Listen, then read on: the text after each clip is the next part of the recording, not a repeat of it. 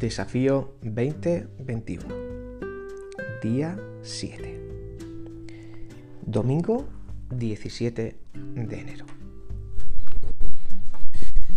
En el libro de Samuel, en el primer libro de Samuel, capítulo 1, nos narra la desgarradora historia de una mujer llamada Ana, la cual dice la palabra que no podía tener hijos. Dice literalmente en el versículo 5 que el Señor no le había concedido hijos.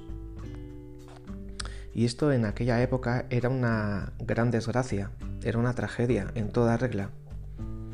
Porque para los judíos, que una mujer fuera incapaz de tener hijos era una señal de que Dios no estaba complacida con ella. Así que vemos en esta historia cómo Ana fue acudió al Señor en oración con un corazón totalmente roto y una necesidad profunda.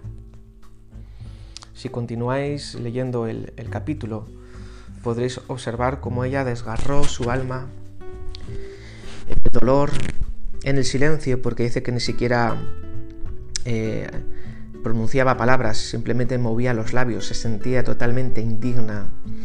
¿Y cuántas veces eh, muchas veces nosotros nos sentimos como esta pobre mujer, como Ana, orando en el dolor.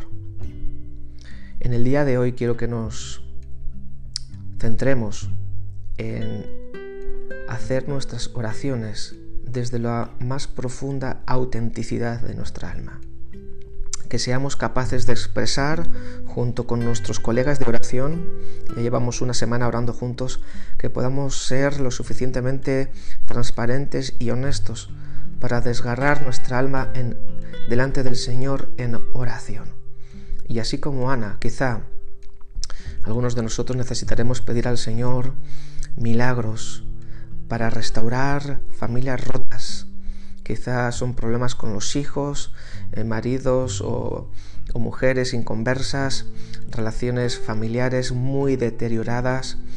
O quizá puede ser como el caso de Ana, una esterilidad literal y no puedes tener hijos, tú o tu pareja. Sea lo que fuera aquello que está afligiendo nuestras almas, aprovechemos hoy nuestros 20 minutos de oración grupal para clamar al Señor como lo hizo Ana.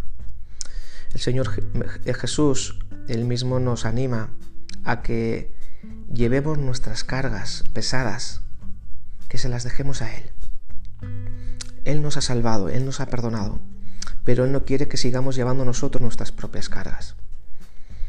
Cuenta la historia de, de un granjero que iba trasladándose a su casa con un, farzo, con un fardo de paja, con una carga pesada en, sus hombros, en un día agotador, de mucho calor, de mucho sol, y pasó un vehículo, una ranchera, cerca de él y el conductor sintió compasión de ese hombre y le dijo, venga, suba, suba acá, suba, aquí tengo espacio atrás, suba, yo le llevo. Y el hombre muy agradecido se subió al auto, pero no se quitó la carga de sobre sus hombros y pasado unos kilómetros el conductor le dijo, oiga, pero ¿por qué no, le, ¿por qué no se quita la carga?